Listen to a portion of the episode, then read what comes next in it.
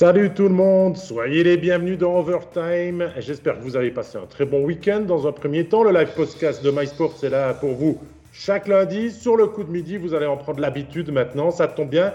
Vous êtes au bon endroit pour passer, eh en tout cas, une bonne heure euh, d'émission avec nous euh, sur un fond de discussion des quatre clubs romans dans un premier temps.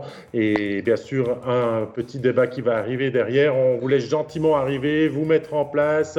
Le temps euh, pour nous, eh bien, de vous rappeler que vous pouvez vous poser vos questions en tout temps dans l'espace chat commentaire. On essayera d'y répondre un maximum. Donc, n'hésitez pas. Il y a eu beaucoup de choses qui se sont passées ce week-end et on est là pour vous. et bien sûr, que nos experts aujourd'hui, l'équipe, bien, vous la voyez bien en place, est présente avec.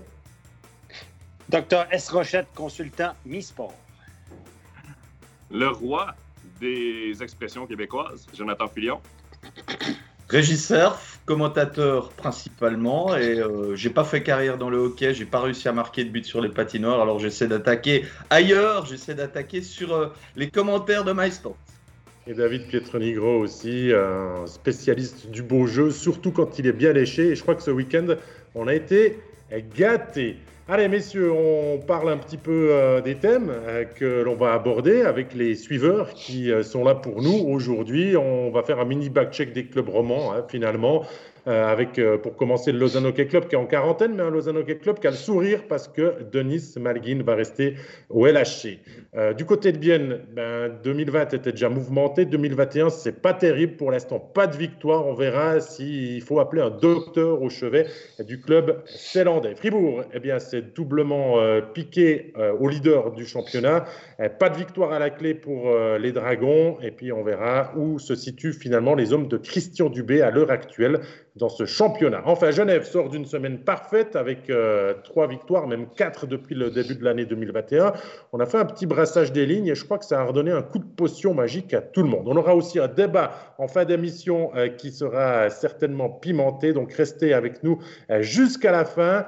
N'hésitez pas toujours, je vous le rappelle encore une fois, à poser vos questions dans le chat. On est là pour vous. Overtime, épisode 2. C'est parti. Avec Lausanne, donc, qui n'a pas rejoué depuis euh, le 2 janvier, mais son succès 7 euh, à 1 contre le CP Berne, mise en quarantaine, plusieurs joueurs du staff qui ont été touchés. Et du coup, on ne rejouera pas jusqu'au 13 janvier prochain. Mais pendant cette quarantaine, euh, messieurs, le Lausanne Hockey Club a quand même d'abord tremblé parce que Denis Malguin a dû être placé finalement au balotage, pas réclamé, le soulagement qui arrive, et même la bonne nouvelle parce qu'il y a un accord entre Toronto et, et et le Lausanne Hockey Club pour qu'il puisse terminer la saison en National League. Enfin, Régis, bonne nouvelle pour nous euh, de voir euh, Denis Malguin rester euh, encore quelques longues semaines. Excellente nouvelle. Hein. Je crois que qu'on soit supporter lausannois ou pas, le jeu proposé, les étincelles qu'il fait sur la glace, ça bonifie notre championnat. J'ai presque envie de dire ça lui donne de la valeur à notre championnat de voir un, tel joueur s'exprimer sur, euh, sur les glaces suisses. Je pense aussi que bah, son avenir en, NHL, c'est quand même un peu compromis maintenant. Il, euh, a fait euh, trois saisons sans réussir vraiment à avoir une place de titulaire à part entière. Je pense quand même qu'il retrouve quelque part le championnat de Suisse qui me semble, peux toujours me tromper, mais ce qui me semble être vraiment son avenir pour les prochaines années. Puis par rapport à ce qu'il devait gagner à Toronto, je pense qu'il ne va pas perdre vraiment de l'argent en restant en Suisse. En tout cas, il ne va pas en perdre beaucoup, ça c'est sûr. c'est la, vraie question qu'on doit se poser finalement, euh, Jonathan. Est-ce que Denis Malguin, avec euh, l'épisode du balotage, euh, ne doit-il pas tirer un trait sur la NHL et signer un gros contrat en Suisse pour les prochaines longues années à venir? Ben, moi je, moi, je crois que oui. Moi, être Peter Svoboda aujourd'hui, j'ai déjà contacté le joueur, l'agent du joueur pour négocier une prolongation de contrat. Puis si je suis DG d'un autre club de, National League, je cogne déjà la porte pour voir son intérêt à rester en Suisse. Parce que ce qu'il faut comprendre aussi, c'est qu'en NHL, c'est une année particulière. Il y a le fameux taxi squad. Donc, on a plus de joueurs dans l'effectif qu'habituellement, que les 23 joueurs qui sont permis. Et malgré ça, Denis Malguin n'a pas été réclamé au balotage par aucune des 30 autres équipes de NHL. Ça veut en dire long. Denis Malguin, c'est un joueur avec énormément de talent.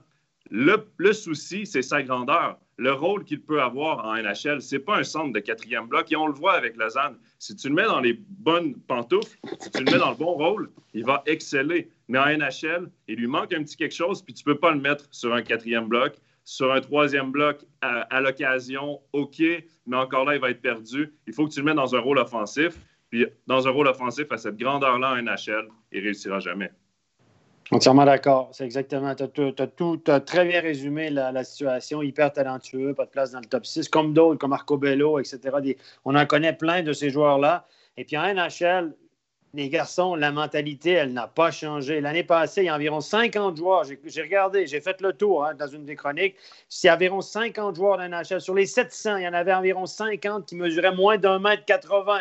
Et sur ces 50, il y en a plus de 30, en 30 à 35 qui mesuraient 1m78 ou 79. Donc, en, tout d'un mètre 78, largement en tout d'un mètre 78 comme lui, à peu près 1m75, 76.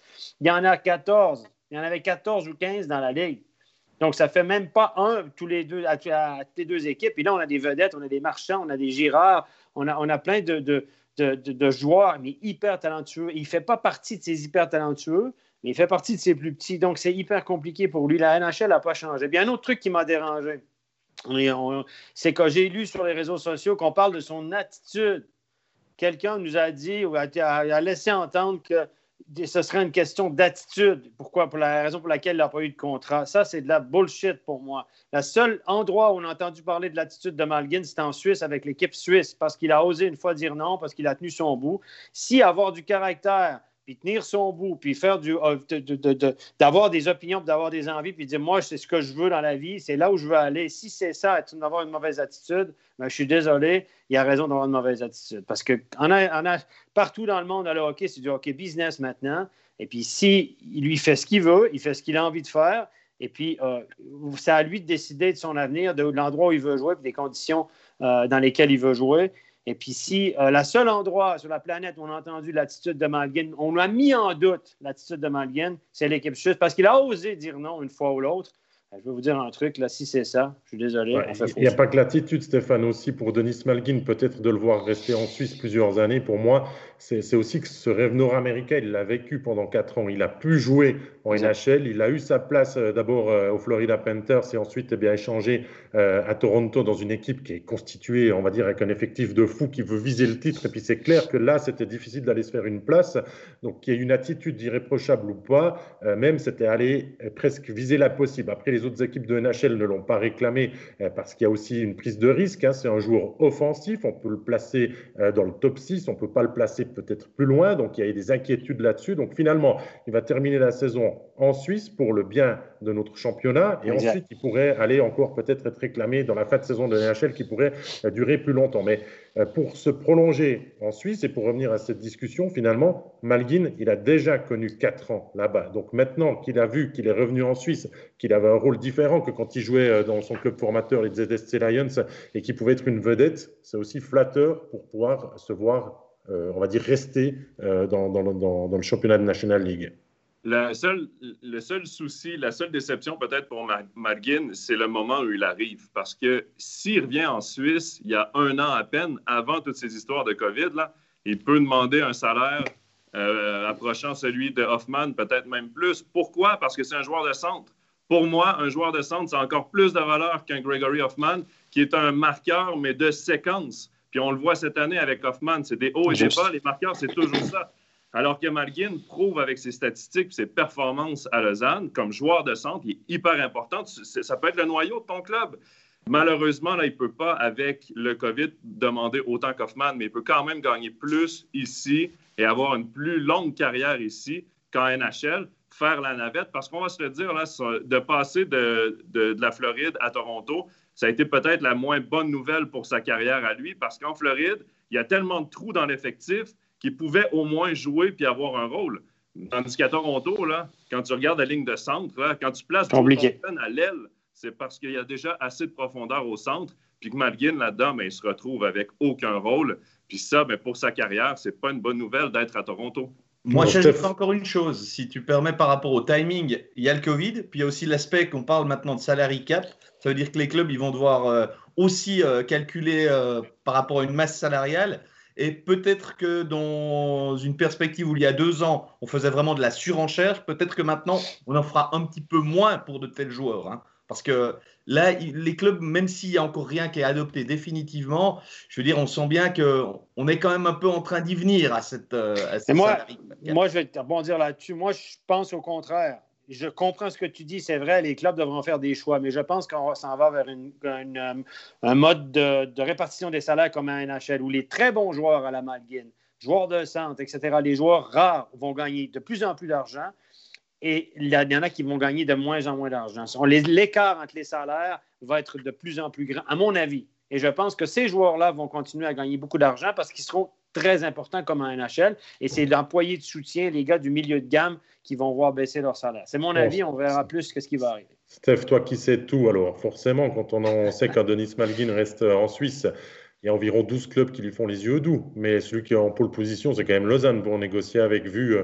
comment il l'a fait revenir et comment il l'a mis en valeur aussi. Bien, évidemment. Euh, puis on sait que Voisin a un contact privilégié avec la famille Malguin. Le père Malguin travaille à Lausanne dans le mouvement junior. Il les connaît. C'est lui qui le représentait comme agent. C'est lui qui l'a proposé d'aller vers une nouvelle agence qui est CAA, euh, l'agence de, de Pat Brisson. Donc, il y a quand même un contact personnel qui est établi. Par contre, Malguin, alors, il le dit à tout le monde, un peu comme André Ghetto, la plus belle ville au monde pour lui, c'est Zurich. Il a, il, a, commencé à Holton, il a vécu à Zurich. Alors, il y a un lien là. Et puis, Zurich peut délier les cordons de la bourse comme Lausanne, comme Zug éventuellement, comme Fribourg aussi, parce qu'attention, Fribourg, on en parlera plus tard. Fribourg va devenir une puissance de cette ligue avec la nouvelle patinoire. Donc, il y a certaines équipes, et, Fribourg a des ambitions, les garçons. Donc, il y, il y aura quand même des concurrents.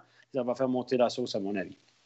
Ça risque d'être intéressant à, suivre. Allez, messieurs, je vous propose que, comme Lausanne n'a pas joué et puis est encore en quarantaine jusqu'au 13 janvier, eh bien, on classe l'affaire Denis Malguin, qui est quand même pour nous, euh, on est eu assez unanime, une très bonne chose de le voir euh, continuer d'évoluer dans notre championnat. on passe à l'actualité du HC Bienne. Avec une actualité tâtée de rouge, un petit peu comme ce que l'on retrouve sur le logo du, club hein, en ce moment. Euh, c'est vrai que la formation de Lars Leuenberger a manqué son début d'année 2021. Quatre matchs, quatre défaites, très peu de buts marqués. Une équipe qui montrait quelques signes de reprise quand même, euh, Jonathan, en fin d'année dernière. Mais alors là, est-ce qu'il y a vraiment un pilote dans, l'avion euh, zélandais? Et la question que j'ai émise dans les thèmes, est-ce que pour toi, il faudrait appeler le docteur pour voir qu'est-ce qui cloche au sein du HC Bien en ce moment? Je pense qu'on le voit, ce qui cloche chez la HC Bien. Ce n'est pas une équipe de tête. Ce n'est pas une équipe de tête. Ce n'est pas une équipe qui peut aspirer aux grands honneurs cette année. Ils ont été en deux temps toute la saison. Ils ont eu un mauvais départ. on a vu des, des petites victoires un peu encourageantes, mais rien de très, très concret. Puis les quatre défaites, il faut le dire quand même, c'est contre des clubs qui sont dans le haut du classement. C'est Zug, Fribourg, Zurich, Genève. Bien, ça montre que Bienne vont faire probablement, fort probablement partie des pré-playoffs, mais qu'après, en playoffs, on peut les oublier. Ce sera un adversaire facile pour l'équipe qui vont les affronter. Oui, ils sont capables de sortir des bonnes performances, mais il manque quand même quelque chose dans cette équipe-là pour être une équipe de tête. Donnez-nous votre avis hein, dans, les commentaires. Hein. Qu'est-ce que vous pensez? Qu'est-ce qui cloche à Bienne pour vous euh, avant de revenir vers toi, Régis? N'hésitez pas à La question, c'est on commence par où? Non, mais ce qui m'inquiète, c'est qu'il y a quelques semaines, on parlait euh, des problèmes défensifs de l'équipe. Aujourd'hui, je pense qu'on peut dire que c'est à peu près euh, résolu, même si euh, on peut relativiser un tout petit peu cette réponse, mais ça va mieux. Mais là, on a maintenant les problèmes offensifs. Et je pense, moi, de mon point de vue, c'est là qu'on pointe le doigt sur quelque chose qui cloche depuis le début de la saison. C'est que des leaders comme Rayala, ben, ils, sont, ils sont à côté de la plaque ou presque. Et puis ça, ça n'a pas changé quasiment depuis l'ouverture du championnat, si ce n'est ce premier match face à Lausanne qui a mis un écran de fumée, euh, nous faisant croire que Bien était tout à coup devenu un candidat au titre de champion. Mais à part ça, bah, je veux dire, premier bloc, ça fonctionne pas. Euh, avec Pouliot, ça marche plus comme ça marchait. Euh, on les a, séparés d'ailleurs hein, en début de week-end. On les a séparés, Pouliot et, et Rayala, et on y est revenu dimanche. Ouais, mais le problème à Bien, j'ai absolument rien contre Yanis Moser, mais il est top scorer. Alors, il a cédé quelques jours euh, son maillot à Kunti, mais il est toujours top scorer. On parle pas d'un défenseur offensif. Euh, c'est pas Gunderson non plus. Donc, euh, moi, je pense qu'à Bienne, il y a vraiment un problème de, des gros leaders qui marchent pas. Je sais pas ce qui va pas, qu'il n'y a pas de déclic chez, chez Rayala actuellement, mais pour Bienne, c'est un énorme problème. Et tant que ce problème-là n'est pas résolu, je pense que l'équipe, elle peut difficilement prétendre à être dans les six. Ouais, Steph, vu que tu t'es promu euh, docteur Rochette en début d'émission, ben, ben, docteur Rochette, le diagnostic, voilà le diagnostic. Non, écoutez, euh, écoutez Pouliot, je l'ai répété, je l'ai dit plusieurs fois, comme Sprunger, dans un gars dans la trentaine, qui a été blessé au genou l'année passée. Je l'ai vu patiner cet été au Canada, je l'ai vu au camp d'entraînement. Il a ralenti. Ça reste un excellent joueur qui peut assumer un rôle, mais pas comme avant. Il a ralenti. Hier, il n'a il, a pas beaucoup de succès. On sent qu'il est frustré. Hier, il a créé beaucoup de choses. Il a eu des chances de marquer. Ça ne veut pas rentrer. Ça sera, je pense qu'il est sur la pente ascendante, mais c'est un joueur qui a ralenti. Il ne peut plus être le moteur de cette équipe comme avant. Rayala, ben, c'est pas compliqué, les gars. C'était qui le coach avant? C'était Tormainen. C'était son grand copain. C'était deux Finlandais. Communication impeccable. Yann arrive c'est plus la même chose. Rayala est un petit peu à côté de ses patins. On est un peu dur avec lui au niveau des stats parce qu'il marque moins de buts. Il a eu, il a eu des passes, mais c'est vrai qu'il marque plus les buts qu'il marquait hier. Il a eu deux, trois chances de marquer. J'étais au match. Il n'arrive pas à la mettre au fond. comme l'année passée, il échappe le pas, qu'il y a quelque chose qui cloche, mais ça vient aussi du fait que, comme beaucoup de joueurs, l'arrivée de Leuenberger ne l'a pas aidé. Et puis David Ulstrom, ben, pauvre lui, il a eu une commotion. C'est compliqué, il a été blessé. Mais David Lustrom, là, pourquoi on l'a engagé cette année? Qu'est-ce qu'on a annoncé au HCBN? On l'a annoncé pourquoi? On l'a engagé pourquoi? Parce qu'il ne coûtait pas cher. Et le gars qui vient, là, puis qui dit, ben voilà, tu, fais ramper un gars devant toi, puis tu dis, tu t'en viens, on te prend, mais pour des peanuts, ben le gars, il en donne pour des peanuts. C'est humain, à mon avis. C'est mon avis. Et il y, a, beaucoup de choses qui jouent dans la tête des joueurs à Bienne cette année. Il y a des joueurs, des jeunes. Redgeb, en début de saison, on lui a joué dans la tête, il est en conflit avec Leinberger. Les jeunes, alors que ça, allait super bien avec les jeunes à Vienne, tout à coup, les billets des jeunes, euh, Nussbaumer en tête, ça ne fonctionne plus. Il ne joue pas, 13e attaquant. Mais tout ça mis ensemble, les gars, puis le changement de gardien, on va arrêter de le dire parce que c'est une évidence. Tout ça mis ensemble fait que cette équipe-là, elle péclote. C'est tout. Elle, bien, euh, je vous entends bien sur ces sujets de discussion. D'ailleurs, on vous a préparé un petit tableau euh, sur le rendement des étrangers du HCBN et qui doivent quand même être les véritables locomotives de ce championnat euh, pour le HC. Mais regardez sur les quatre matchs joués en 2021, il n'y a aucun but pour euh, euh, les cinq étrangers mis sous contrat. il y a un assist pour Rayala, un assist pour Pouliot, énormément de pénalités récoltées. Alors dans le chat, on nous dit que c'est vrai que Rayala est transparent et qu'il y a beaucoup de blessés, mais est-ce que ça explique vraiment le rendement, Jonathan, des, des, étrangers du HC en ce moment? On est complètement à côté quand une équipe va pas bien, tu dois pouvoir te fier à certains joueurs, dont surtout tes étrangers. Puis le tableau démontre très bien ce qu'on a vu dans les derniers matchs de Vienne. Rien, rien. Euh, les étrangers sont absents, doivent marquer des buts. Puis je comprends que Rayala, il, obtient quand même des points parce que j'ai sa fiche ici, c'est quand même 16 points en 23 matchs. C'est pas, pas catastrophique, mais seulement 5 buts. Il doit marquer plus. Quand un, un marqueur ne réussit pas à marquer, tu dois le mettre dans des, dans des situations mhm. pour le faire produire, pour le faire marquer. Pouliot et Rayala, ça fonctionne. De les séparer, oui, ça peut être une idée, ça peut un peu euh, shaker le pommier, essayer de créer quelque chose, mais quoi qu'il en soit, tu dois peut-être les ramener les deux ensemble, leur donner du temps de glace, essayer de les mettre en confiance. On en avait parlé avant les fêtes. Rayala était revenu sur la pointe. On jouait un power play à cinq attaquants. Régis, on en avait parlé durant le Facebook Live. Ben, c'est ça, c'était une autre idée. Tu dois être créatif avec tes joueurs quand ils ne fonctionnent pas. Mais quoi qu'il en soit, ces, ces, étrangers-là doivent en donner plus au HCBN s'ils veulent espérer gagner. Moi, je me demande, Jonathan, si on n'a pas minimisé un tout petit peu le tremblement de terre qu'a constitué le changement d'entraîneur nécessaire, vu la, maladie grave d'Antti Tormenan. Et puis, peut-être qu'on a aussi minimisé tout ce qui faisait pour euh, cette cohésion d'équipe, pour que chaque chose, chaque joueur soit à sa place, que ça soit adapté à son système. Et puis peut-être que ben, là, on, s'y est mal pris. On pensait que ce serait une continuité avec Lars Leuenberger. On a vu qu'il a changé beaucoup de choses, que ce soit dans, le système de jeu, dans l'utilisation des joueurs. Et puis ben, au final, c'est peut-être pas l'équipe qu'il lui faut pour, euh, pour ça. Mais c'est peut-être pas le bon moment pour le faire non plus, parce que quand on arrive comme ça tard et puis qu'on arrive avec un nouveau système, on peut comprendre que le nouvel entraîneur veuille euh, s'approprier un petit peu la nouvelle équipe, mais euh, Bien semble toujours un petit peu en train d'essayer de, d'adopter ce, nouveau système. Ça marchait mieux en décembre, et puis là, ben forcément, il y a toujours euh, beaucoup de blessés, des alignements qui changent, une équipe qui, qui, a perdu sa confiance, un Rayala qu'on ne connaît pas, alors qu'il est quand même habitué à notre championnat, et puis ben voilà, voilà où on en est finalement. Mais il y a quelque chose que je trouve intéressant, Régis, tu dis minimiser euh, la perte de Tormanen. on était les deux à la conférence de presse du HCBN quand on a annoncé le Yann Berger, puis on minimisait vraiment euh, ce changement-là, parce qu'on disait ça va être dans la continuité, les deux se connaissent, ils vont se parler, Tormanen va rester. Non, non, c'est un nouveau coach qui est à la tête du HCBN. Il va mettre, lui, son empreinte sur l'équipe, puis mm. on le voit, et la façon, la gestion qui, amène à l'équipe est différente, c'est sûr et certain. Même s'il il avait continué le style de jeu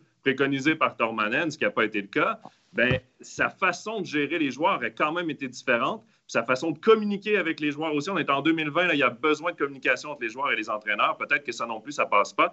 Quoi qu'il en soit, il y a quelque chose qui passe pas entre le coach et les joueurs. Les gars, les gars, les gars. Écoutez, si, si, Hilaire était encore dans la cage, si moi, on, on, est un peu dur avec Lehenberger et tout ça, puis on dit qu'il est un peu responsable, une partie de responsabilité là-dedans. Si Hilaire était encore dans la cage à, la, à, à Bienne, messieurs, combien de points Bienne aurait en plus? Regardez juste en début de saison. Et puis, est-ce, que, est-ce que on sera aussi dur avec Leyenberger? Ah, peut-être pas, parce que si tu rajoutes 5-6 points à la saison de Bienne, ben forcément que Bienne est, déjà aux alentours de la cinquième place, peut-être 4-5e. Donc, euh, c'est ça. Donc, euh, ça ne pas aussi dur. Mais, mais quand même, dans le jeu produit, euh, c'est clair qu'on va plus faire du forechecking agressif du côté du HC bien, mais on n'a peut-être pas l'équipe à disposition pour le faire, et même l'équipe au complet, hein, je parle. Hein. Si on voit dans le chat aussi les, commentaires des supporters du HC bien, il n'y a pas beaucoup qui sont en grande confiance. Ils ont un petit peu le moral en berne comme, euh, comme le jeu du HC bien en ce moment. Puis on nous demande, Stéphane, euh, donner aussi notre avis sur ce qui fait un petit peu la, news depuis hier, l'annonce d'un média alémanique, d'un trade entre Davos et, et de savoir un petit peu ce que tu en penses. Ben, moi, je pense que c'est bien. Je pense qu'on s'en va vers plus de trades. Écoutez, faites l'historique un peu des trades qu'on a eus. Euh, en général, les trades, c'est parce qu'un joueur est malheureux, un joueur est en partance, et puis qu'il ne remplit plus les critères. Ça ne va pas avec l'entraîneur, il ne remplit plus les critères. Donc, souvent, c'est win-win. Tout le monde est gagnant là-dedans. bon moment, on le voit, il est malheureux. De toute façon, il s'en va à Davos. Donc, ça, ça énerve aussi hein, que le gars a déjà signé, etc. Il y a, tu nous, résumes peut-être le trade en entier avant d'en discuter. Peut-être qu'est-ce que ça concerne? Ça concerne Nussbaumer et Ulström qui prendraient la direction de Davos et puis euh, Lindgren qui est devenu désirable à Davos et en méforme avec euh, Lucas Ischier qui prendrait la direction de Bienne. Bah, écoutez, Lindgren, euh, pas Lindgren, Ulstrom est, est, venu pour une bouchée de pain, est peut-être un peu malheureux, ça ne fonctionne peut-être pas que l'entraîneur a été blessé. Lui, il a besoin de changer d'air. Donc, pas pour. Puis, à Bienne, on n'est pas trop content de ses prestations. Donc, out, on vient de s'en débarrasser. Bonmar, il ne part pas de toute façon l'année prochaine. Donc, c'est un, un, jeune qui est visiblement malheureux cette année. Donc, vas-y maintenant, mon grand, vas-y, c'est parfait. Donc, on vient à Bienne on n'a rien perdu, en fait, parce qu'on a perdu plus ou moins deux malheureux ou un, malheureux et un gars qui ne produit pas. Lindgren, malheureux, c'est la pomme pourrie dans le vestiaire, semble-t-il. On sait qu'à Davos, je le répète, il y a eu des histoires de salaire. On fait beaucoup de focus sur Lausanne qui a refusé les baisses de salaire, mais à Davos, il y a beaucoup de joueurs qui ont monté aux barricades avec ces baisses de salaire. Et Lindgren en serait un, d'eux. On a vu son attitude sur la glace. Il est l'ombre, il n'est même pas l'ombre de lui-même cette année. C'est une pomme pourrie dans le vestiaire. On veut s'en débarrasser. On veut se débarrasser plus d'un bon salaire parce qu'Ingren est un joueur d'étranger bien payé dans cette ligue à juste titre parce que c'est un excellent joueur de hockey. Puis Ishii, on sait qu'il est en partance. On ne veut pas le garder. On, à Davos, on veut faire du ménage ou on veut repartir à zéro. Hein? on veut reconstruire avec des jeunes, avec Prassel, avec Simic, etc. Ben, Ishii est un gars qui commande, je pense, un salaire intéressant ou commandera un salaire intéressant cette année. Donc, on fait une pierre deux coups. On se débarrasse de des gars qui coûtent cher, puis de gars qui ou bien sont malheureux ou bien veulent partir. Donc, moi, je pense que c'est win-win pour tout le monde. Est-ce que c'est win-win, win-win-win? Finalement, Régis, ce, transfert Quatre fois win Alors, je ne sais pas si c'est quatre fois win. Moi, ce que je demande à voir, c'est quel joueur on va voir avec un autre maillot. Parce que si le Lindgren que l'on voit à Bienne est celui qu'on a vu depuis le début de la saison à Davos, c'est pas une grosse affaire pour le HC Bienne et autant garder cinq étrangers euh, sous contrat euh, aujourd'hui. Hein, voilà comment je, clarifierai les, choses avec Lindgren.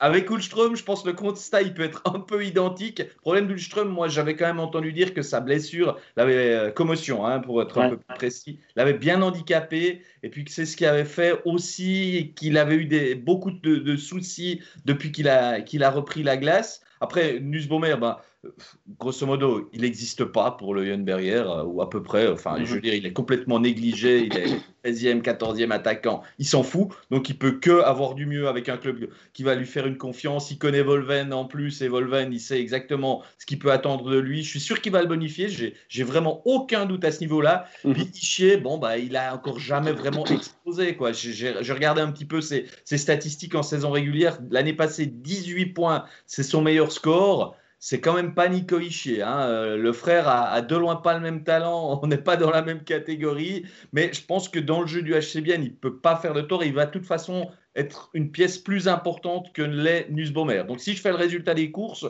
moi je vois aussi que des gagnants. Après, il y a un aspect pécunier que ah, ben ne maîtrise pas tout. Là, on va laisser aux spécialistes euh, et Raffiner de discuter sérieusement. Il y a, peut-être des, compensations, peut-être chacun assume les salaires jusqu'à la fin de l'année, j'en sais rien. Mais si chacun reprend les salaires de l'autre, n'oubliez pas en Suisse, quand il y a des échanges, les joueurs peuvent renégocier. Donc, on parle d'une reconduction de contrat automatique pour Richie, etc. Mais actuellement, Lingren, je peux vous dire que si vous faites le total de ce que coûte Ulstrom et Nussbaumer vis-à-vis des autres, là, il y a plusieurs centaines de milliers de francs de différence. Hein. Elle sais bien à trouver des moyens, je ne sais pas, un sponsor peut-être, encore une fois, quelque chose comme ça? On est en période COVID, on est en période Covid, on doit économiser, on doit économiser. Où on, ah, euh, on a beaucoup de joueurs à l'assurance, on sert de ça, mais bon.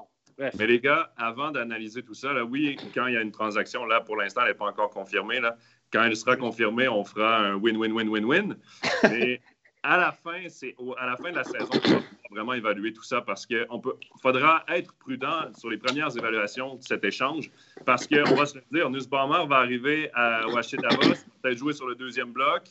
Euh, même chose pour Ulstrom, on va le mettre dans des bonnes conditions. Ischier et Lindgren, même chose. On veut, parce qu'on vient d'aller les chercher, donc on veut faire avoir l'air intelligent. Avec ces gars-là, on veut les mettre dans le meilleur environnement possible. Ils vont produire tout de suite, c'est inévitable. Mais c'est deux équipes qui n'ont rien à perdre avec des joueurs qui savent de toute façon qu'ils vont perdre à la fin de la saison ou qui veulent plus dans leur équipe en ce moment. Donc ça, oui, c'est win sur toute la ligne, mais ce sera à la fin de la saison qu'on saura. Il y a Gaël Demière dans le chat qui nous dit que la connexion est vite faite pour relancer Rayala. On met un autre Finlandais au centre, il s'appelle Pertu Lindgren et ça fonctionne avec euh, merveille. Est-ce que vous voyez ça comme ça aussi, Régis? Ouais, alors euh, c'est vrai que je n'avais pas encore relié tous les points, mais là, je ne peux que être d'accord avec ça. C'est en tout cas une tentative que je ferais volontiers, euh, peut-être même dès demain soir, si le, trade se fait dans la journée comme on nous l'a promis. Mais on a l'impression, euh, pour revenir peut-être à Lars Leuenberger et un petit peu plus euh, tôt dans notre discussion, que les joueurs jouent contre lui, qu'ils en ont peut-être marre de son système et puis qu'on essaie de faire passer un message. Je sais pas, parce que là, ça fonctionne quand même pas. Il y a eu un commentaire comme ça dans le chat qui nous disait que c'est ce que les joueurs laissaient finalement euh, ressortir un petit peu. Mais moi, il y, a des choses quand même qui font penser que tout le monde n'est pas aligné dans la même direction. Parce que il n'y a pas très longtemps, j'ai entendu Kevin Fay qui disait il y a des joueurs, on peut leur dire une fois les choses, ils les font bien. Il y en a d'autres, on leur dit euh, tous les jours de faire autrement et ils changent jamais les choses à un moment donné, on peut quand même se demander si tout le monde est vraiment euh, en train ah de, regarder dans la même, direction. Mais de là à dire qu'il joue contre, je, ça me paraît être quand même trop fort. Je veux dire, le HCB n'est pas en faillite totale actuellement dans, dans ce qu'il joue. Bah, on l'a dit, quand, quand on commence à perdre et puis qu'on joue pas bien, Régis, il faut toujours finalement une, une, tête à bourreau finalement. et puis l'entraîneur, il est souvent désigné. À, cibler toujours. Quand ça va mal, c'est toujours l'entraîneur. C'est facile c'est toujours facile, mais en même temps, quand tu joues, là, les gars ont des contrats, euh, ont des statistiques personnelles. Ils sont une équipe aussi, là, mine de rien. Ils regardent sur le banc, ils, vont jouer en pré-playoff. Ils veulent gagner. Tu joues jamais pour perdre. Puis tu joues jamais contre ton entraîneur parce que même si tu l'aimes pas, même si tu n'aimes pas la façon dont il coach ou le système de jeu qu'il te donne et tout, tu as un rôle à faire, tu as un boulot à faire. Euh, dans la vie de tous les jours, les gens n'aimeront euh, pas toujours leur patron, mais tu as un boulot à faire, puis il faut que tu le fasses quand même. Puis je pense que ça reste des professionnels. Mais les joueurs se plaignent volontiers aussi à qui veulent l'entendre. Quand ça ne va pas, ben, ah oui, ah oui. Tu sais, les, joueurs, ils sont comme ça, ils se déchargent sur l'entraîneur, etc. et Leonberger, moi, j'aime bien le style de jeu qu'il pratique. Je trouve que c'est un style de jeu beaucoup plus attractif. Alors maintenant, est-ce que c'est le bon pour ces joueurs-là? J'en sais rien, mais je le rappelle, je reviens à la charge avec ça. Si moi, je suis le Leonberger, puis j'ai fait face à des gens qui disent Ah, tu, es moins bon que Tormainen, etc. Je veux dire, moi, je n'ai pas la même équipe que Tormainen. D'abord, je n'ai pas le même gardien. Hein? Et puis j'ai Pouliot qui a une an de plus qui est blessé au genou. Ça change beaucoup de choses. Ça change beaucoup de choses. Hein? Tu es aussi bon que le gardien que tu as devant, devant toi souvent. Hein? Allez, messieurs, euh, assez parlé de bien, on va suivre ce trade avec impatience. Il y a aussi euh, Jonathan Heger qui nous dit que euh, finalement, il y a plusieurs messages dans notre chat de Marabout qui proposent leur service, donc ça pourrait peut-être servir au HC bien. Nous, on passe à l'actualité de Fribourg-Gotteron. Les Dragons qui ont gagné euh, tout d'abord mardi, hein, si on résume la semaine, 4-1 justement contre ce HC Bienne, et ont ensuite perdu les deux matchs de leur week-end, double confrontation contre le leader, le FAO Zug, euh, défaite 6 3 d'abord à la Bossard Arena, 3-2 hier à la BCF euh, Arena. Fribourg, qui joue le haut du classement depuis le début de la saison, avait eu un calendrier, Stéphane, tu nous l'avais déjà dit, quand même assez en leur faveur. là, le mois de janvier, c'est du lourd, c'est du solide. On joue contre Zug. Euh, on a deux défaites. Où on se situe finalement euh, pour les hommes de Dubé? Ben, je pense que ça, ça doit se commencer à se poser des questions. Il y a eu très peu de faux pas contre les équipes derrière au classement. On a vu, ils n'ont pas peur contre Rappersville et Ambry. Ils ont fait carton plein contre les équipes les plus mal classées. Donc, ça, c'est bien. Par contre, les équipes du haut, sur une possibilité de 24 points jusqu'à maintenant, je prends les meilleures équipes, c'est 4 points. C'est une victoire contre, contre Lausanne, alors qu'ils ont été largement dominés sur ce match-là, il faut l'avouer. Et puis, un grand gardien qui fait partie de l'équipe. Et puis, un point acquis contre Genève. À part ça, contre Genève, Zurich et Lausanne, messieurs, c'est 4 points sur 24. Donc, il y a quand même une tendance. Il n'y a pas de hasard. Et moi, j'ai vu le match de vendredi. Hier, j'étais à bien, donc je n'ai pas vu le match d'hier encore. Je vais, regarder un petit peu euh, rapidement aujourd'hui, mais vendredi au premier tiers, c'est 5 à 0 pour Zug. Après le premier tiers, c'est 5-0 pour Zug. Il n'y a rien à dire. Ils étaient complètement débordés. Ils ont eu 5 tirs au but, deux chances de marquer Fribourg. Ils la mettent deux fois au fond. Super tir de Motet, super action de Di Domenico. À part ça, circuler, il n'y a rien à voir. Ils n'étaient même pas proches de Zug au premier tiers, débordés. Ce qui... Et après ça, ça s'est équilibré un peu sur l'ensemble du match parce qu'on a limité les dégâts. Mais Fribourg est une très bonne équipe. J'aime beaucoup ce que je vois d'eux cette année. Sauf que quand ils jouent contre les bonnes équipes de la Ligue, quand ça vient très vite, euh, j'ai regardé Genève jeudi, euh, j'étais à, Genève contre Lugano. Genève va vite, c'est des trains à l'attaque, ça arrive avec beaucoup de vitesse. Euh, Lausanne joue très, très vite à l'attaque, beaucoup de vitesse à l'entrée de zone. Zurich et Zug jouent très, très vite. Quand ils jouent contre ces équipes-là, c'est évident qu'on manque de mobilité en défense. Je l'ai dit au début de l'année, et c'est criant. On fait, on fait, quand on fait face à des équipes offensives, on a de la peine. On a de la peine. C'est criant. Le, gap est quand même pas si important que ça. Parce que oui, à la Bossard Arena, ça a été compliqué dans les 20 premières minutes de jeu. Mais dimanche, pour avoir vu le match, euh, au niveau des statistiques de tir, 35 à 19 pour Fribourg, il y a vraiment le moyen de tourner ce match différemment hein, face à une équipe de Zouk. C'est vrai que dans le back-to-back, c'est différent. Et Régis, finalement, ce que doit se dire Fribourg, c'est qu'il faudrait pouvoir signer ce genre de victoire référence contre ces équipes qui les accompagnent dans le top 5 de ce championnat pour vraiment montrer de quoi est fait euh, l'effectif de cette saison 2021 finalement. Alors, je rejoins en bonne partie Stéphane par rapport aux difficultés contre aux équipes de pointe, euh, difficultés que rencontre Gauthieron.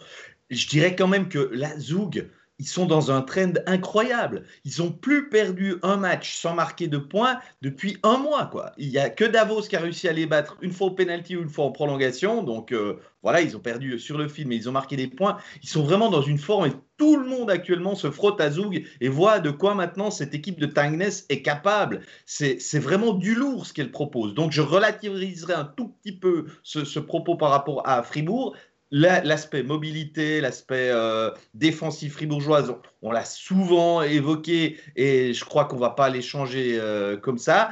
Il y a encore un petit facteur qui a joué, c'est que pour une fois, Berra a pas été, j'ai envie de dire, monstrueux. Il l'est tellement souvent que mhm. quand il l'est pas, on a presque tendance à le croire qu'il est qu'il est pas qu'il est pas bien. Mais des fois, il est il est humain tout simplement. Exact. C'est ce que Gaëtan Grossrider euh, nous dit dans, dans le commentaire, c'est que Béra a été ordinaire. Euh, euh, il faudra un grand Béra pour, pour aller même fêter le titre, nous dit-il. Mais Jonathan, suis ma logique. Si Fribourg cale, on va dire même toute la saison, contre les quatre équipes qui l'accompagnent dans le top 5, mais est impeccable contre les sept autres équipes, ils sont 4-5e du championnat facile quand même. Et puis par rapport à ce qu'ils ont fait la saison dernière, bah, je crois qu'ils peuvent quand même être très contents de terminer à cette place-là. Non, mais c'est sûr que c'est une meilleure saison que l'année dernière. Toute l'équipe est meilleure que l'année dernière de toute façon. Puis on voit un Kylian Motet qui est, qui est hallucinant depuis le début de la saison, marque des buts. Il y a une belle chimie. On, évite les blessés aussi du côté de Fribourg. Ça, on est chanceux. Et on a un Reto Berra. Et si, même si on cale contre les quatre meilleures équipes du championnat toute la saison, puis qu'on a des difficultés, des difficultés, des difficultés, mais qu'on finit quatrième ou cinquième, parce qu'on amasse quand même beaucoup de points contre le, reste du, tableau, ben, au final, on affronte une équipe moins forte en première ronde, puis on ne sait pas ce qui va se passer parce que tu as Reto Berra devant le filet, messieurs. Quand tu as un gardien de la trempe de Reto Berra devant le filet, tu sais jamais ce qui peut se passer, puis il le prouve parce qu'il donne toujours une chance à Fribourg de gagner. Oui, il a été un peu moins bon ce week-end. Oui, il n'a pas été exceptionnel. Mais il est humain. Des mauvaises sorties, ça va y arriver. Mais par contre, il, donne, il a donné des points. On en a, on en a parlé. Où est-ce que serait bien s'il y avait encore Hilaire devant le filet? Ben, c'est la même chose pour Fribourg. Où serait Fribourg sans Bérat devant le filet? Parce qu'il est bombardé soir après soir, mais il fait les arrêts, puis il donne confiance à ses joueurs. Et quand tu sais que tu as un Reto Bérat derrière toi, tu joues avec quelques livres en moins sur le dos. C'est drôle parce qu'on n'a jamais eu autant des résultats autant significatifs. Moi, on est persuadé, nous, on était persuadés en début de saison que Fribourg n'est pas une équipe du top 4, mais fait partie du ventre mou. Ben, c'est exactement ça. C'est tellement systématique ce qui se passe. Ils battent les équipes en bas d'eux, qu'on pensait plus ou moins derrière eux, et puis ils perdent contre les équipes qu'on pensait euh, devant eux. Ils semblent évidemment plus fortes qu'eux. Donc, Fribourg fait une belle saison, évident, mais Fribourg est à sa place. C'est une équipe qui n'est pas vraiment top 3-4, qui n'est pas dans les derniers, mais qui va finir là où elle est, c'est-à-dire dans le ventre mou, 5-6, quelque chose comme ça. Et, mais c'est systématique et c'est rare qu'on voit ça tout de même. Mais les choses vont s'équilibrer là. Ils vont perdre des matchs qu'ils devraient gagner, mais ils les vont points qui sont déjà pris, euh, Stéphane, sont plus à remettre en jeu. Donc Fribourg les a déjà. Je ne sais pas si notre réalisateur nous a montré aussi le super but de Di Domenico inscrit, euh, c'était vendredi contre Zoug aussi. Hein. on peut le voir ou le revoir même si vous voulez. Euh, enfin, Régis, il y a quand même certains artisans qui se font plaisir. Valzer a aussi été un très beau butière, mais Di Domenico, là, c'est un début de l'année qui nous a inscrit. Ouais, là, euh, il est en train de prouver que c'était quand même un transfert euh, parfaitement réussi pour, euh, Christian Dubé. Hein.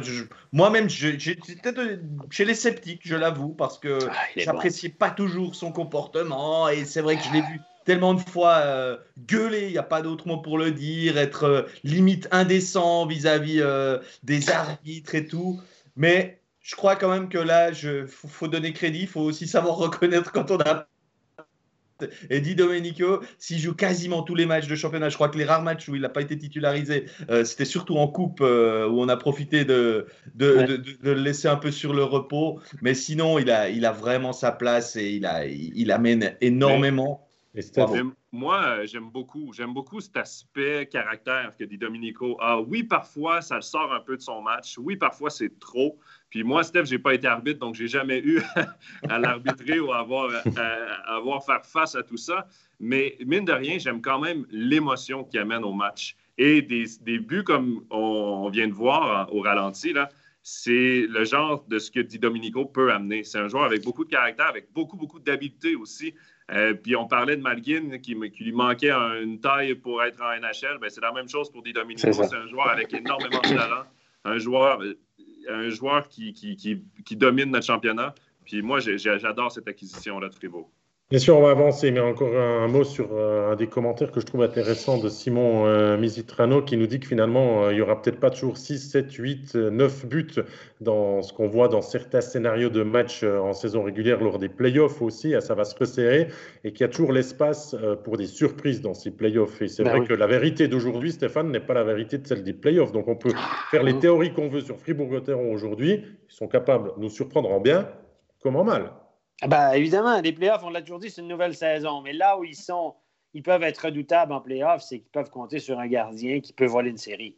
Sur une série de, sept matchs, le gars, il peut danser sur la tête, arrêter tout. Et puis lui, il peut te voler une série. Contrairement à Bien, à mon avis, avec les gardiens qu'ils ont, sur sept matchs, ils pourront pas. Ils peuvent voler un match, mais pas une série. Mais Berra peut voler une série à lui tout seul. Et c'est une équipe, on le répète, ce qu'on dit, c'est un constat qu'on fait. Fribourg fait une belle saison, c'est intéressant, est en progression. Et on annonce même qu'il, j'entends, de plus en plus dans le milieu des gens qui me disent que Fribourg veut aller all-in dans les prochaines années, veut viser le titre. Intéressant quand même, parce que là, on a, Fribourg aura une nouvelle patinoire avec des revenus. Ce sera une équipe qui pourra payer beaucoup, un budget en hausse, payer des bons contrats. Et on peut se réjouir qu'en Suisse romande, on aura une équipe en plus qui pourra jouer les hauts de tableau et viser le titre. Si, on ne le dit pas, Stéphane, si on le dit pas avec une nouvelle patinoire et puis des ambitions quand même revues à la hausse, c'est qu'on ne va pas dans la bonne direction avec Fribourg. Le, discours, pour moi, il est tout à fait logique. J'espère, j'espère, j'espère. Est-ce que, la question est de savoir deux ans, est-ce que ça prend un peu trop rapide? C'est là toute la question. Berra euh, n'a pas encore dix ans devant lui. Euh, deux, trois ans peut-être. Diaz, deux, trois ans, si, si Diaz, ça se confirme. Et là, il faudrait qu'il fasse des changements rapidement parce qu'il y a quand même quelques, à certains postes clés, si on veut viser le titre, il faut quand même aller une petite coche. Merci Stéphane. La transition est toute trouvée pour euh, parler de changement. Eh bien, ça pourrait peut-être être un des thèmes de discussion de ces prochaines semaines parce qu'il y a David Dernay qui s'est allez laisser un petit peu discuter sur un podcast canadien de dire que finalement, il était ravi d'être venu en Suisse pour euh, jouer, qu'il avait toujours autant de plaisir à jouer au hockey sur glace, mais qu'il vivait quand même pas particulièrement super bien euh, ces matchs à huis clos, la situation du Covid actuelle, et puis que ça, Jonathan, ça pesait quand même sur son moral, et peut-être qu'il pourrait euh, éventuellement envisager de, de terminer sa carrière à 34 ans, c'est en fin de saison. Oui, il dit qu'il y réfléchit. Écoute, moi, ça me fait beaucoup penser à Maxime Lapierre, qui a pris sa retraite il y a quelques semaines à peine, juste avant de commencer la saison en Allemagne, un peu pour les mêmes raisons. C'est difficile pour les gars d'arriver ici. Soit que tu joues, soit que tu joues pas. Euh, huis clos, c'est sûr que c'est pas la réalité qu'on connaît euh, habituellement pour, euh, pour jouer au hockey. Puis là, en plus, ben, il se retrouve dans un appartement avec sa famille. Il y a deux enfants, sa copine qui est québécoise aussi, qui est avec lui qui, elles. ne sont pas faciles, les Québécoises, on le sait, moi, puis toi, Joe. Hein? Non, c'est pas toujours facile. non, mais blague d'abord. Euh, c'est sûr que c'est difficile pour la petite famille parce que quand tu tombes en quarantaine, euh, Fribourg, ça fait quoi? Deux fois qu'ils sont en quarantaine depuis le début de la saison, mais tu es confiné avec ta famille. C'est pas la réalité de l'Amérique du Nord où est-ce que tu as ton grand terrain, où est-ce que tu as le jardin, où est-ce que tu peux sortir à l'extérieur et t'aérer un peu l'esprit. Là, tu es confiné dans un appartement, c'est difficile. Sa copine n'a pas de boulot non plus, donc la semaine avec tout qui est fermé et tout. Mais en même temps, il vivrait la même chose au Canada. Puis ça, il faut, relativiser les, les choses. Je pense que dans une discussion comme ça, ça allait. Il réfléchit à son avenir. C'est normal, il y a 34 ans.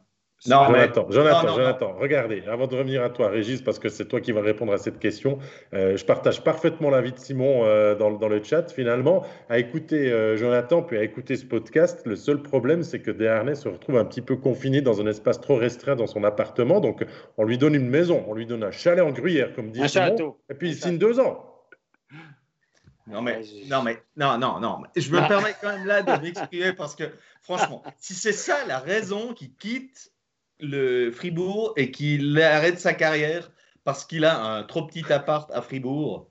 Mais c'est quoi là? Je pense pas que c'est une question de grandeur d'appartement ou de jardin. Je pense que c'est une, décision familiale. Je pense que les deux ensemble avec la famille se disent est-ce que ça vaut le coup de rester si la prochaine saison ressemble à ça? Si la prochaine saison, c'est quarantaine par-dessus quarantaine, confinement à, l'appartement avec les deux enfants, tout ça, est-ce qu'on veut ça ou on retourne avec la famille au Québec?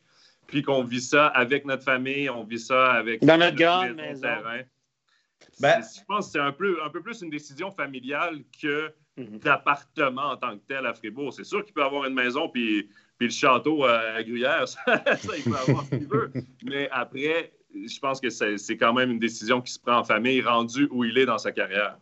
Bah, en tout cas, une chose est sûre, c'est que hier, euh, quelqu'un allait commenter Fribourg. Je lui ai dit si tu croises euh, Raphaël Berger, tu lui poseras quand même la question, savoir si ça a été une thématique abordée. Jean-Philippe a vu euh, Raphaël Berger, lui a posé la question. Raphaël Berger lui a dit jamais il est venu en parler pour changer d'appartement, pour déménager et tout. Donc, c'est pour ça que je suis à la fois surpris qu'on puisse avancer ça comme argument. Et voilà. Moi, je pense qu'il a, il, il, a, il a parlé avec ses potes, parce que c'est ses potes, là, la pierre, etc., au Canada. Il s'est senti libre, puis tout à coup, il a pensé à voix haute, puis il a réfléchi, etc. Puis je pense que c'est un, un, un, coup de. C'est une tempête dans un verre d'eau. Le gars, il a juste réfléchi à voix haute, et puis voilà. Est-ce que c'est pas aussi pour mieux re-signer, euh, Stéphane? Pardon? C'est pas pour mieux re-signer, peut-être? Non, je pense, pas qu'il veut négocier. Il n'a pas besoin. Il a rendu un Écoutez, il a quand même gagné plusieurs millions à NHL. Ce n'est pas 200-300 000 qui va faire la différence. Ou sinon, il ajoute 50 000 de plus. Il n'est pas là. Comme dit Joe, il, arrive à un âge où il prend des décisions sur des bases différentes. Plus l'argent, plus le domaine sportif, sur le domaine familial, etc. Les enfants grandissent en âge d'aller à l'école. Il y a plusieurs choses qui rentrent en ligne de compte. Je pense qu'il a simplement pensé à voix haute, puis s'est dit, peut-être que voilà. Puis... Alors, la question autrement, Stéphane, la question autrement. Est-ce que finalement, le départ de Dernay possible? Ça aiderait ou ça compliquerait le travail de, de Dubé en vue de la saison prochaine? Parce que cinq étrangers sous contrat, toujours le cas Brodin. Et puis on a presque envie de, se dire que si Brodin reste, parce qu'il peut faire valoir son contrat, eh bien, il faudra faire un choix entre Stolberg et Desharnais. C'est ça, c'est ça. Peut-être ça y enlève une épine du pied aussi. Écoutez, oui, mais qui au centre, Stéphane? Qui au Ils vont en trouver un, un étranger. Dominico, c'est un joueur de centre naturel quand même.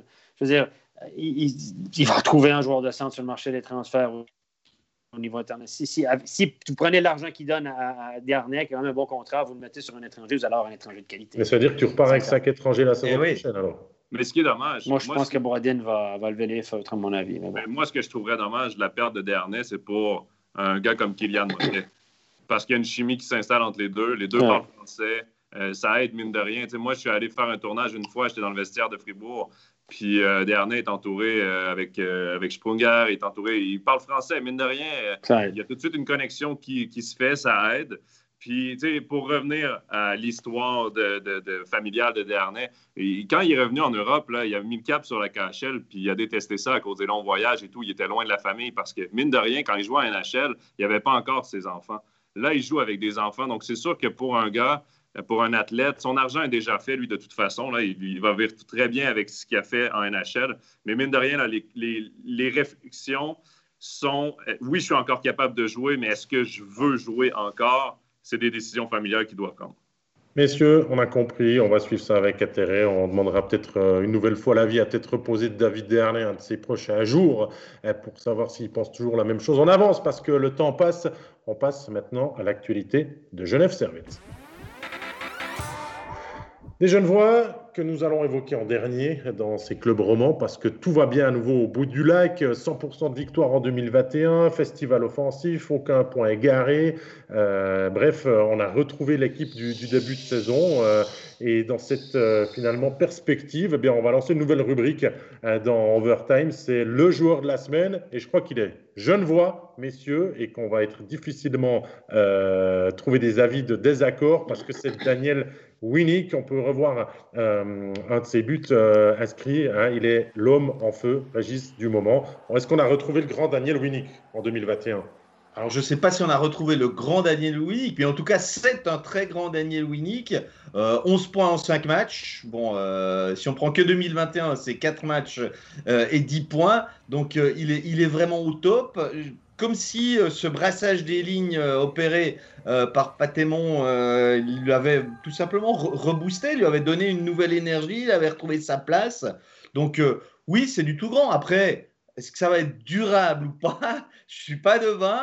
Il a quand même connu une saison vraiment compliquée jusque-là. Hein. Il a, là, je parlais de ses 11 points, mais euh, depuis, euh, je pense, de tête, je dirais, c'était 8 euh, points depuis le début du championnat, puis tout d'un coup, il est passé à 11 en, en, 5 matchs. Mais... Il vient d'être impliqué sur 50% des buts de Genève, puis il a fait 50% de ses points. Donc, tu as entièrement raison, Régis, là-dessus. Mais finalement, est-ce que c'est ce brassage de lignes, Stéphane, qui a rendu Genève de nouveau si, si, beau à voir jouer et si efficace. Hein. On vient quand même de mettre 22 buts en 4 matchs. Quand même. Ouais, pas tellement, on passe pour un génie là. Hein.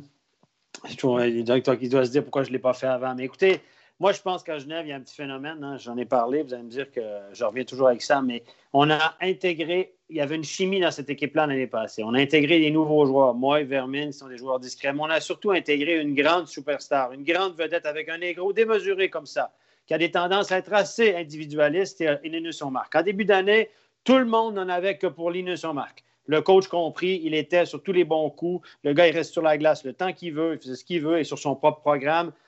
J'entends de joueurs de Genève, etc., quand même à l'entraînement, le gars est sur son propre programme, etc. C'est un gars qui est hyper difficile à gérer. Tant que tout va bien pour lui, c'est bien. Quand ça va moins bien, il fait la baboune. On l'a vu jeudi, je l'ai vu, il a tiré ses présences.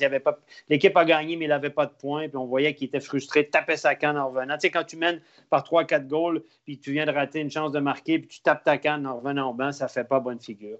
Et on a, je pense que Patémon a arrêté de mettre en avant Linus on marque en, en remaniant ses lignes. On l'avait vu sur la troisième ligne après la troisième peut s'appeler la première, évidemment. Mais il a arrêté de mettre Omar en avant de tout le monde, avoir un traitement privilégié. Et je pense qu'il y a certains joueurs, Fair et Winnick, entre autres, revivent avec ça. Et on l'a vu hier. Omar n'était même était pas sur le premier power play et on le voyait sur le banc. Voilà. Mais ça, je pense que ça a un effet positif sur l'équipe globalement. Mais avant, de parler, euh, avant de parler euh, vite de, de, ton avis, Euh, il y a quand même Quentin Delavie qui nous demande euh, justement si ce brassage est bénéfique, mais je crois qu'on y a répondu. Et puis il nous a parlé du coup d'arrêt de Linus Omar, que l'on peut comprendre avec les explications de, Stéphane. Et il nous demande l'avis maintenant de Vermin, Richard et Rod, une ligne qu'on pourrait revoir aussi en équipe de Suisse qui fonctionne très très très bien en ce moment. Et un Tanner Richard, lui aussi, lui va bien. qui ressuscite. Hein, on l'a encore vu hier, avec une passe incroyable sur le 1-0. Euh, bah, tous ces changements ont apporté quand même beaucoup beaucoup de satisfaction pour plusieurs joueurs. Alors est-ce que de mettre un petit peu Omar dans l'ombre et puis de tous les autres dans la lumière, c'est pas finalement la, bonne solution?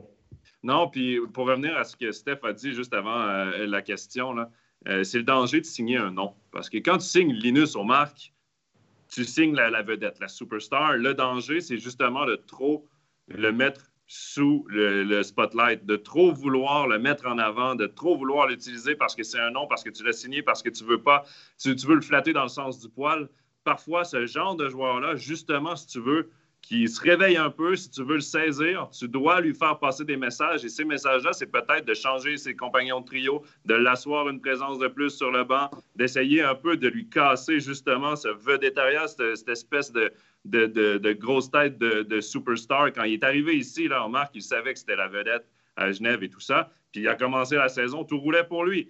Mais comme n'importe qui, ben, il, est, humain. Il ne peut pas tenir... Euh, à, 2,5 points par match toute la saison parce qu'on est dans un championnat qui est quand même serré, qui est équilibré. Puis c'est pas non plus Nick Crosby ou c'est pas Connor McDavid non plus. C'est Linus Omark. Très bon pour notre championnat, mais c'est quand même pas le joueur le, meilleur au monde. Donc, ça, c'est une très bonne nouvelle. Tous les changements ont été payants pour Genève. Mais moi, ce que je retiens surtout des victoires, c'est le caractère. Parce que Genève s'en allait un peu nulle part. À la fin de l'année dernière, à la fin de 2020, on avait des séquences de défaites. On ne savait pas trop quel était le vrai Genève Servette? Est-ce que c'était celui de début de saison où tout roulait, où tout fonctionnait à fond de train, un peu celui qu'on avait vu l'année dernière, ou si c'était celui qu'on se posait un peu des questions avec des, contre-performances ici et là, des séquences de défaites? Contre Lugano, on tire de l'arrière après la première période du premier match. En deuxième période, on a tout écrasé. On a été très dominant. On a marqué des buts. On s'en est même fait refuser un. Puis même chose au deuxième match, on tire encore de l'arrière et on revient et on gagne. Moi, ça, montre beaucoup de caractère. Et qui, là-dedans, est le plus dominant? Ben, c'est Daniel Winnick. Daniel Winnick, c'est un joueur avec énormément d'expérience à NHL, avec énormément d'expérience de hockey derrière la cravate. Eric Fair, même chose. Puis moi, j'aime que ce soit ces gars-là, les leaders de Genève. Les leaders à Genève, c'est pas Linus Omark, c'est les autres vétérans. C'est des Tom Ernest, c'est des Winnick, c'est des Fair. Omark, c'est la cerise sur le Sunday. Ah, j'aime ça, j'aime ça, j'aime ça. Mais moi, David, j'ai quand même entendu euh, d'autres joueurs qui n'étaient pas spécialement satisfaits du brassage de, de ligne et pas que Linus Omark. Hein. Donc, il faudra voir aussi un peu dans une euh, plus longue période euh, si ça convient vraiment autant que ça. Je pense qu'actuellement, et, moi je l'ai entendu de la bouche de, de Rode après le match à Rapperswil, il l'a dit à notre micro et j'étais là pour recueillir son, son, son sentiment. Il l'a dit, ça a payé ça paye actuellement. Euh, et, là, il faisait référence qu'à un seul match. Il n'a pas dit non plus, c'est forcément la vérité parce qu'il sent bien que certains le vivent pas aussi bien que, que lui parce qu'il est capitaine et il pense à toute l'équipe et pas que à sa pomme. Parce que s'il parlait que pour lui-même, je pense que ça lui convient très bien la ligne dans laquelle il est. Genève peut jouer encore un mois comme ça, puis faire un nouveau brassage et puis ah, revenir avant ou partir. Il n'y a, y a jamais de, il a jamais de 100% de, joueurs satisfaits dans une équipe. À mon avis, on pourrait pointer du doigt à Miranda qui joue en quatrième bloc, qui prendrait peut-être volontiers la place de Patry en deuxième ligne aux côtés de Fer et de Tyler Moy en ce moment. Donc voilà, ça, ça peut être un cas aussi à expliquer. Mais quand on gagne des matchs actuellement, je crois qu'il n'y a vraiment aucune raison pour Patémon de, de changer tant qu'on ben continue de jouer de cette manière. Patémon, il a des options. Je regardais l'alignement de Diane dimanche versus l'alignement de, de, Genève. Il n'y a pas photo. Qu'est-ce qu'avait Leuenberger comme option par rapport à Patémon? Il y avait un monde de différence. Et là, il peut remanier. Il y a plusieurs leaders. Il avec Vermine, moi, on était, chercher de la, on était chercher de la profondeur. Ria n'était même pas là dimanche. Donc, évidemment, il a, il, a, misé juste, il a changé, ça a donné la dynamique à son équipe. Jusqu'à la prochaine fois, lorsqu'il y aura un nouveau euh, passage à vide, peut-être qu'il remaniera ses, blocs encore une fois. Mais effectivement, il ne fait, pas que des heureux, mais je pense qu'il doit être quand même content que l'attaque et puis que, que c'est malheureux que ces joueurs un peu qui performaient un peu moins pour, pour les raisons que j'ai évoquées se mettre en avant maintenant, puis qu'on arrête de, voir cette hiérarchie où remarque Dieu le Père, et puis les autres ne font que suivre comme des disciples. Steph, je reste vers toi parce qu'il y a encore un sujet de discussion. Hein. Il faut prendre euh, aussi euh, le temps d'évoquer la charge de Damien Ria euh, sur Elia Riva qui a conduit à une pénalité de, 5 plus 20 pour le, joueur de, Genève Servette. tout début de match, 38 secondes, il finit la tête contre la bande. Riva qui est sorti sur civière, qui a passé la nuit à l'hôpital. ton avis sur cette charge? À moi, premier ah, écoutez, elle n'est pas belle. Euh, elle, est, mauvaise. Euh, il sait que, euh, bon, Riva arrive pour prendre la rondelle, puis la, loupe la rondelle, ce qui fait qu'au lieu de partir vers sa droite, il fait un geste vers la gauche qui le rend vulnérable à un moment précis. Et et c'est typiquement à ce moment-là qu'il est frappé par Ria. Mais Ria prend de l'élan pour aller mettre la pression sur Riva en pensant qu'il va récupérer cette rondelle, puis ça va être probablement un choc épaule à épaule. C'est pas ce qui est arrivé. À mon avis, il, avait, il arrivé avec beaucoup de vitesse. Il a quand il a vu que Riva était vulnérable, il n'a pas ralenti, il n'a pas tenté de le contenir ou d'amoindrir le choc. Il doit assumer les conséquences de ses actes. C'est une très vilaine charge qui n'est pas belle, pas préméditée. Là, c'est pas revanchard, pas. Mais c'est arrivé. Beaucoup de vitesse, il n'y a pas à moindre le choc et en mettre de la bande. Pour moi, c'est un copier-coller de la charge de Marc Vizère sur, euh, sur Martinson il y a deux ans, à peu près à la même distance, joueur est vulnérable, pas de ralentissement. Même, je pense que Ria a plus d'élan. Pour toi, euh, maladresse ou grosse sanction à venir contre Damien Ria? Grosse sanction. Grosse sanction. J'espère une grosse sanction. Puis c'est pas parce que Ria est un joueur salaud ou un joueur récidiviste ou quoi que ce soit, mais Ria a quand même la responsabilité de voir, d'analyser que Riva est lent, puis que la mise en échec, il peut la faire, mais avec euh, lui-même en se ralentissant, simplement en mettant en échec, simplement en séparant le joueur de la rondelle, c'est la base d'une mise en échec. Il est allé pour le gros coup, pour faire une bonne mise en échec. Malheureusement, Riva a ralenti. Le timing était mauvais parce qu'au final, tout est une question de timing dans la mise en échec. Peu importe le, joueur, le meilleur joueur, euh, le joueur qui frappe le plus dans la ligue, s'il n'y a pas un bon timing, il ne réussira pas à faire une bonne mise en échec. Puis là, ben, le timing était raté. Et c'est euh, à, à il voit les numéros, tu frappes pas comme ça tu ralentis, tu vois les numéros, tu le sais. C'est sa responsabilité. Et tu dois passer un message. Comme Ligue, les suspensions, ça doit être des messages que tu passes aux autres joueurs. Ne faites plus ça. Si tu, si tu donnes une suspension comme pour embellishment, ben, c'est ridicule. Parce que là, les joueurs vont se dire, ben, on simule une faute ou on frappe comme ça par derrière, même sanction. Non, tu dois absolument être franc. c'est un minimum pour moi de cinq matchs parce que c'est une charge dangereuse. Puis Riva est chanceux, entre guillemets, que tous ses membres fonctionnent, que tout, aille bien, parce que la façon dont il rentre dans la ah, bande, son cou qui casse comme ça, qui, c'est, affreux. Ça aurait pu être très, très dangereux pour la santé du joueur. Tu dois avoir un minimum de cinq matchs de suspension. Un minimum, je dis bien. Moi, je te trouve un peu dur. Moi, je, je plaide plus pour euh, la maladresse, le fait qu'il ne s'attendait pas du tout à ce que Rivas se mette dans une position aussi vulnérable euh, à la dernière seconde. Euh, je pense que Damien Ria, il n'a il a pas vraiment des antécédents. On le voit après cette charge, il est, il est tout désolé le long de la bande et il n'est pas du genre à dire je m'en fiche, moi j'ai fait mon job, au revoir. Moi, à titre personnel, je pense qu'on pourrait se contenter de trois matchs et je pourrais vivre avec ça euh, très bien parce que comme je te dis, c'est pas dans, le, dans l'ADN du joueur et euh, voilà, je, trouve des circonstances. Je pense qu'on vient dans l'émotionnel parce que la blessure est impressionnante et qu'elle aurait été plus grave aussi. Moi, je pense que c'est plus de la maladresse après 38 secondes de, de, jeu. Il n'y a pas encore déjà de contention. Il y en a peut-être dans la saison, mais pas, pas là parce qu'il n'y a même pas de début de bagarre. Après, après cette charge, euh, Ria vient tout de suite s'enquérir des nouvelles d'Elia Riva et, et tout ça. Donc, moi aussi, en deux et trois matchs, ça serait déjà une sanction pour moi assez forte. Et puis, je peux vous dire qu'il a déjà purgé un match euh, en provisionnel, mais qu'on a déjà été surpris, Stéphane, et ça, c'est pas toi qui vas le contredire, des, annonces qui ont été faites. Hein. Des fois, on n'a aucune façon de gérer vraiment qu'est-ce qui va être décidé. Euh, non, puis euh, même le comprendre. Écoutez, on n'est pas à l'abri de nos surprises. Après, chacun a son feeling. Je comprends le feeling de, de Régis qui dit que c'est pas un joueur comme ça, puis tata, puis tata, mais à la fin, euh, voilà. Vous croyez pas, les gars, euh, très concrètement, vous pensez pas, on est dans la première minute de jeu, premier chiffre pour Damien Ria. Dans le vestiaire, le coach a dit les gars, on a joué contre eux hier, on, a gagné 7 à 3. Je pense qu'on sera un peu mou, donc vous venez un peu avec euh, de l'intensité, vous y allez, vous chargez il sort du vestiaire, il a cette bonne mentalité, et puis il, franchit les bornes. Moi, j'analyse ça un peu comme ça. Ben oui, mais il franchit les bornes. Et c'est exactement. Tu as raison. C'est exactement le message du coach. Certain qui, on l'a vu, le match que Lausanne, la première minute, il y a eu Rod, il y a eu. Euh, et c'est comme ça que les coachs ils veulent qu'il sorte. Mais il est allé trop fort.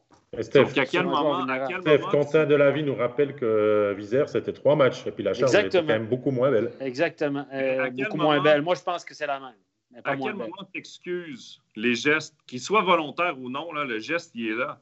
Puis si tu excuses puis que tu donnes peu de matchs parce que ah ben il n'y avait pas l'intention d'aller le blesser, de ça excuse pas le geste. Le geste, il est là. La responsabilité, elle est au joueur qui frappe. Oui, le joueur frappé a une responsabilité aussi, mais Ria rentre trop vite.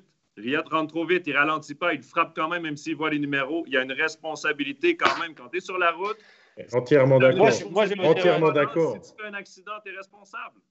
Moi, je pense que Joe n'a pas l'expérience du hockey suisse, puis nous, l'expérience qu'on a depuis des années du jugement du juge, et il est, il est très rationnel. Nous, Régis en premier, sait comment ça fonctionne en Suisse, sait qu'on excuse facilement avec le juge et parfois très souple avec certains trucs. Alors, allons en entre-deux. Euh, David dit deux, euh, Régis dit 3, moi je dis 4, Joe dit 5 et plus. Voilà, messieurs, les jeux sont faits, les paris sont ouverts. Ça fait 3, ça fait 3 de moyenne et puis euh, on est dans la neutralité suisse. Parfait, messieurs, je vous ai écouté là-dessus. On approche de l'heure d'overtime pour cet épisode numéro 2. On passe au débat.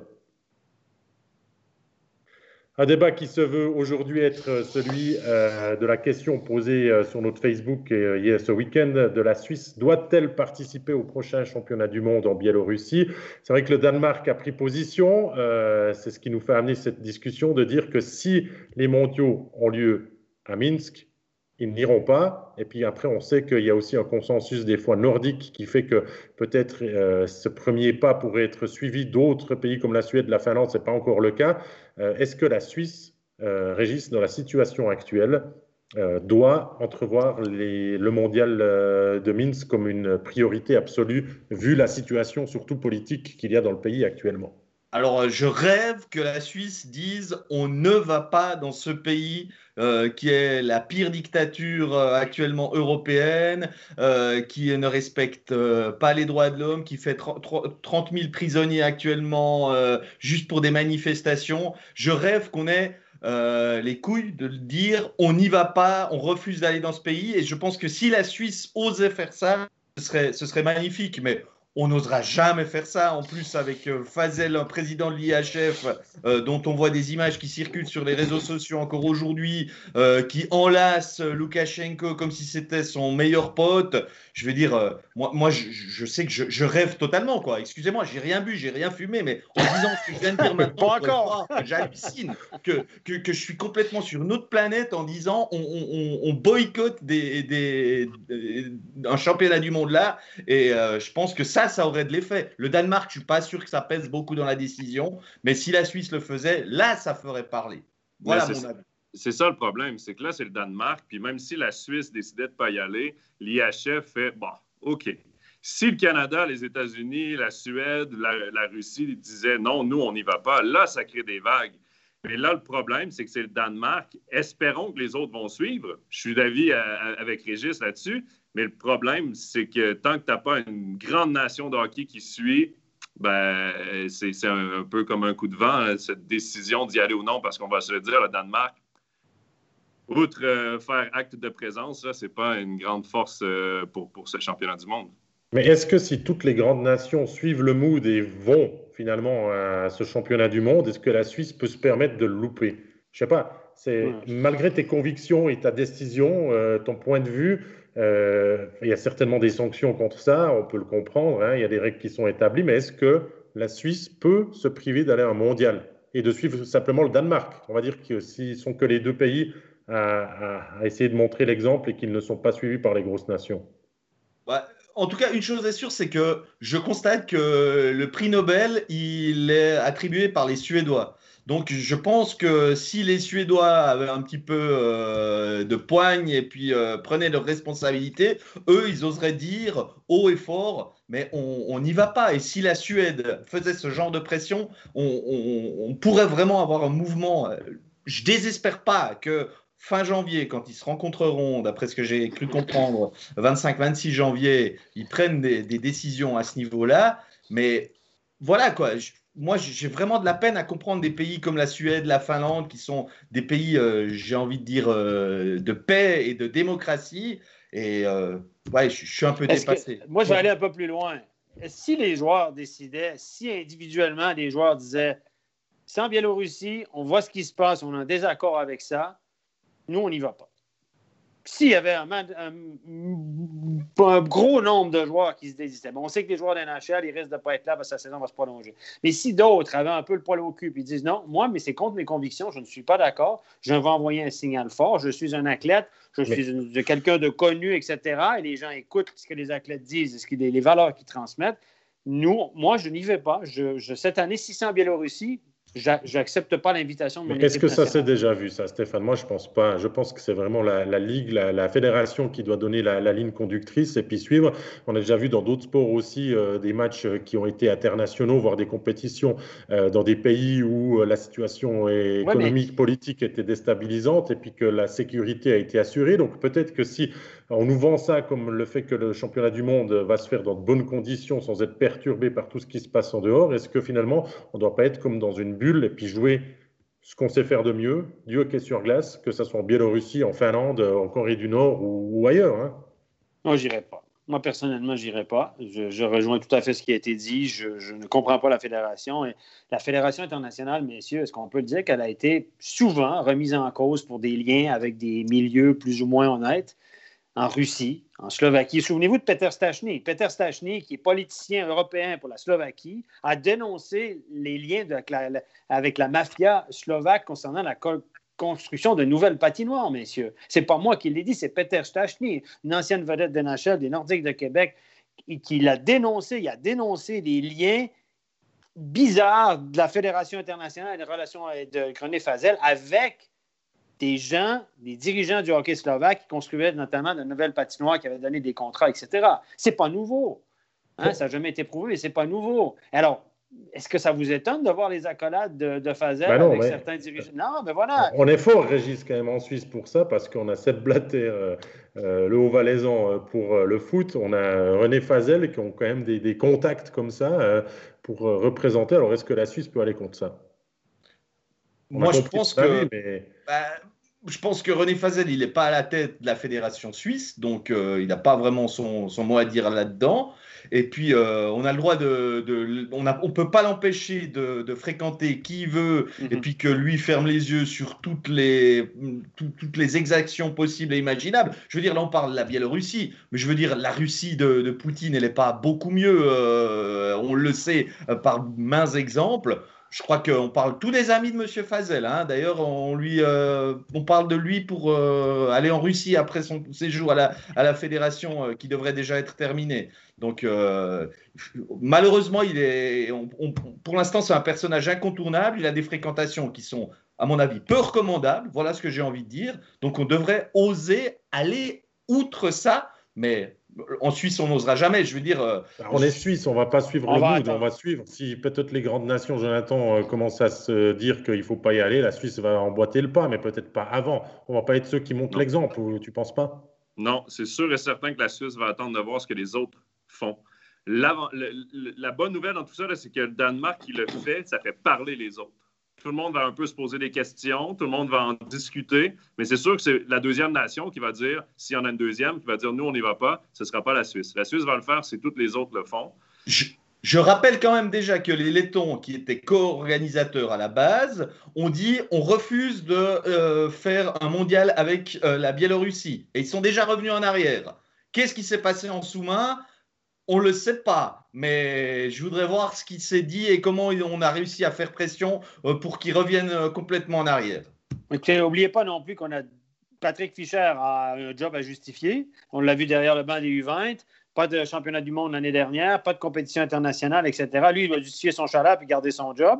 Donc, il va pousser pour y aller, évidemment. Et puis, on a Lars Weibel, qui est nouveau à la tête, de la à la tête des équipes nationales et qui n'a pas connu encore un seul championnat du monde depuis l'année dernière, sauf les U20, puis ça n'a pas très bien tourné pour eux. Donc, eux, vont surtout pousser, tout faire pour y aller, pour justifier leur travail, pour vivre ce qu'ils ont vivre.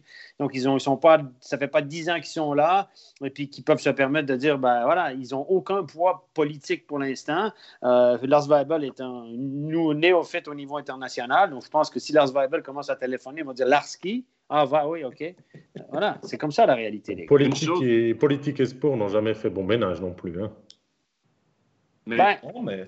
Oui, des fois, des fois, on se sert du sport pour passer des messages politiques. On l'a vu dans le passé. Hein? Euh, certains Jeux olympiques, etc. Bon, on le voit avec la Fédération russe maintenant avec les histoires de dopage. Mais moi, je pense que c'est une bonne façon de mettre de la pression sur un pays de dire les pays, on cautionne pas ça. Nous, notre façon de, ne pas cautionner ça, à part les discours des politiques, c'est de dire au niveau sportif, pour un événement d'envergure comme ça, pour un petit pays comme ça, c'est de dire, ben nous, moi je pense que c'est un message intéressant à envoyer, mais qui va l'envoyer? Voilà, c'est ce que c'est Weibel et Fischer. Quel poids ils ont, je ne sais rien. Je n'y crois pas non plus, je suis comme vous. On va simplement suivre le mouvement. Tant qu'il n'y aura pas une grande nation qui va dire bam, on n'y va pas. Là, ça va. Parce que Danemark ne fait pas perdre d'argent. Danemark, c'est quoi les revenus de Danemark? tout le monde s'en fout du Danemark au championnat du monde. Mais tant qu'il y aura une grosse nation où on a beaucoup de revenus de télévision et dont le succès financier des championnats du monde, dont le succès financier dépend euh, pour la IHF, là, peut-être qu'on va réagir du, côté de, René Fazel. Parce qu'on on, s'entend que c'est une grosse histoire de sous, encore une fois. Là. La IHF veut, veut ses jobs, veut sauver son train de vie faramineux, veut trouver. C'est quand même, faut, faut, les gens qui vivent à la IHF ont des. On peut l'organiser ailleurs, Stéphane. Hein? Oui, mais où? Mais le problème, c'est. Je suis d'accord avec toi. J'ai eu la même réflexion. D'ailleurs, on m'a dit pourquoi les Suisses ne le feraient pas? Tu crois que si c'est à huis clos, les Suisses ont envie de s'embarquer là-dedans et perdre de l'argent? Il n'y a personne qui veut perdre de l'argent cette année. Dans une année normale, peut-être. j'ai quand même entendu que les Lettons étaient capables de le faire. Hein. Euh, ils, se sont proposés pour l'organiser seuls sur leurs deux patinoires de Riga. Et euh, c'est une solution qui, qui, serait euh, imaginable. Jonathan, peut-être le mot de la fin? Après, on va terminer ce deuxième épisode d'Overtime. Ben, si on reste dans l'aspect sportif, dans tout ça. Moi, j'espère juste que la National League, qui là a un calendrier assez compliqué, on espère avoir des playoffs. J'espère juste qu'on ne pensera pas trop à ces championnats du monde-là parce que l'important, c'est la National League, c'est la saison. On s'en fout de ne pas prêter les joueurs pour l'équipe nationale pour un championnat qui, au final, c'est peut-être mon côté nord-américain qui va parler, là, mais ne vaut rien. Le championnat du monde, il n'y aura pas les joueurs de NHL. C'est une compétition européenne plus qu'un championnat du monde rendu là. Donc, focusons seulement sur la National League et la Swiss League. Je seconde. Je suis totalement d'accord. Et ça, c'est la, la, la, On veut continuer cette saison de National League jusqu'à son terme. C'est très bien. Merci messieurs, merci Stéphane, Régis, Jonathan, merci à Michael euh, à la réalisation de cette euh, émission. On a été très content de vous accompagner dans ces débats assez animés aujourd'hui euh, d'Overtime. Vous comprenez un petit peu ce qui se passe dans notre nouveau format. On vous retrouve lundi prochain euh, lundi, donc midi, pour une nouvelle version. Et on a toujours des sujets d'actualité intéressants à, discuter, rien que passer l'actualité des clubs romans. Merci aussi pour la super participation dans, le chat, c'était top. Donc euh, merci à vous. Passez une bonne euh, suite de journée, une bonne semaine, la National League. C'est dès demain soir. bye. bye, bye.